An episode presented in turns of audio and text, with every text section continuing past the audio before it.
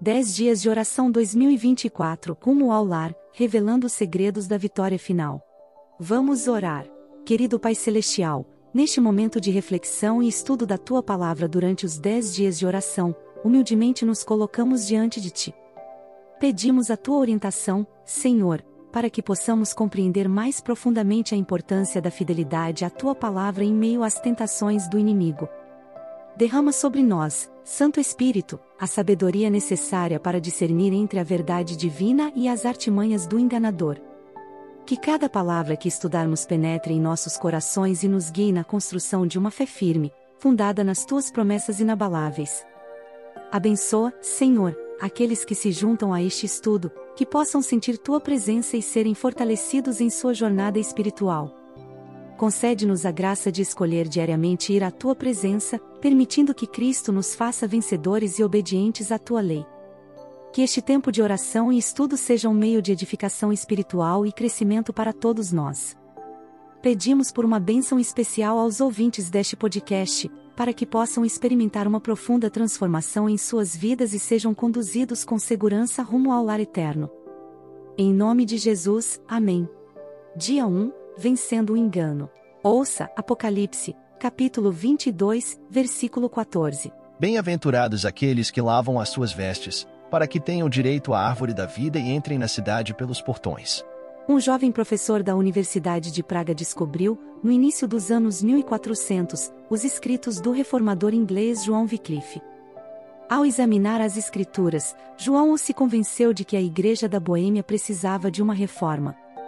Para que isso acontecesse, duas coisas eram certas. Um, só seria possível por meio da exposição das verdades bíblicas, de dois, isso provocaria uma forte oposição da Igreja Romana. Em 1415, os foi amarrado a um poste em Praga e queimado por seu compromisso inabalável com a verdade. Alguns se perguntam por que é necessário ir tão longe por causa da verdade. Ouça estas citações, abre aspas, a lei de Deus é uma expressão da natureza divina, é uma personificação do grande princípio do amor e, por isso, o fundamento de seu governo no céu e na terra. Se nosso coração for renovado à semelhança de Deus, se o amor divino estiver implantado nele, é claro que viveremos em obediência à lei divina. Quando o princípio do amor domina o coração, quando o homem é renovado segundo a imagem daquele que o criou, a promessa do novo concerto é cumprida. Imprimirei as minhas leis no coração deles e as inscreverei sobre a sua mente. A Hebreus, capítulo 10, versículo 16. Se a lei estiver escrita no coração, claramente ela moldará a vida. A obediência, nosso serviço e compromisso de amor, é o verdadeiro sinal do discipulado. Fecha aspas. Livro Caminho a Cristo, página 60. Chamado à obediência. É o Criador dos homens, o doador da lei, que declara não ser seu desígnio por à margem seus preceitos. Tudo na natureza, desde a minúscula partícula de pó no raio de sol até os mundos nas alturas, encontra-se debaixo de leis da obediência a essas leis dependem a ordem e a harmonia do mundo natural. Assim, há grandes princípios de justiça que regem a vida de todo ser inteligente, e da conformidade com esses princípios depende o bem-estar do universo. Antes que a Terra fosse chamada à existência, já existia a lei de Deus, livro, O Maior Discurso de Cristo, página 37. Deus chama seu povo para estudar e restaurar a verdade que foi pesada e negligenciada, Deus confiou a seu povo uma obra a ser executada na terra. A terceira mensagem angélica devia ser dada, a mente dos crentes ser dirigida ao santuário celestial, onde Cristo entrou para fazer expiação por seu povo. A reforma do sábado devia ser levada adiante. A brecha feita na lei de Deus precisava ser reparada. Era necessário que a mensagem fosse proclamada com grande voz para que todos os habitantes da terra recebessem a advertência. O povo de Deus precisava purificar sua mente pela obediência da verdade e se preparar para estar sem falta diante dele em sua vinda. Livro, Evangelismo, página 481. Pelo poder de Cristo. No entanto, todos aqueles que proclamam as verdades divinas precisam entender que só Cristo nos leva à verdadeira obediência. Embora os requisitos da lei de Deus devam ser apresentados ao mundo, nunca devemos nos esquecer de que o amor de Cristo é o único poder capaz de abrandar o coração e levá-lo à obediência. Livro, Evangelismo, página 41. Ao pecador era impossível observar a lei de Deus, a qual é santa, justa e boa, mas essa impossibilidade foi removida pela comunicação da justiça de Cristo à pessoa arrependida e crente.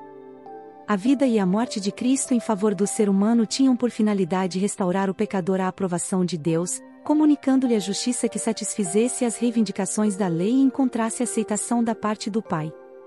Sempre foi o propósito de Satanás invalidar a lei de Deus e deturpar o verdadeiro significado do plano da salvação. Consequentemente, ele originou a falsidade de que o sacrifício de Cristo na cruz do Calvário tinha por finalidade livrar as pessoas da obrigação de guardar os mandamentos de Deus. Ele tem imposto ao mundo o engano de que Deus aboliu sua Constituição, lançou fora seu padrão moral e invalidou sua santa e perfeita lei. Caso houvesse feito isso, como teria sido terrível o custo para o céu. Em vez de proclamar a abolição da lei, a cruz do Calvário proclama seu caráter imutável e eterno. Se a lei pudesse ser abolida e mantido o governo do céu e da terra e dos incontáveis mundos de Deus, Cristo não precisaria ter morrido. Livro, Fé e Obras, página 94. Aplicação pessoal. O chamado de Deus para você hoje é de fidelidade à Sua palavra o inimigo tentará nos convencer de que as verdades de Deus não são tão importantes e que podemos substituir a revelação divina pelo raciocínio humano. Temos que decidir a cada dia ir à presença de Cristo e permitir que Ele nos faça vencedores e obedientes à Sua lei.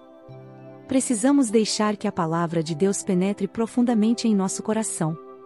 Precisamos edificar nossa fé sobre Suas firmes declarações, não sobre nossos sentimentos. Somente a palavra de Deus é capaz de nos mostrar com segurança o que é verdade e o que é engano, somente ela é capaz de nos manter na direção certa rumo ao lar. Junte-se a nós nos 10 dias de oração, vencendo em Cristo. Esse é o próximo tema. Reserve as primeiras horas, para um estudo profundo da Palavra de Deus. Este é o momento de fortalecer nossa comunhão e renovar nossa fé. Não perca essa oportunidade de crescimento espiritual e conexão com Deus. Vamos vencer em Cristo juntos. Que a paz do Senhor esteja convosco. Amém.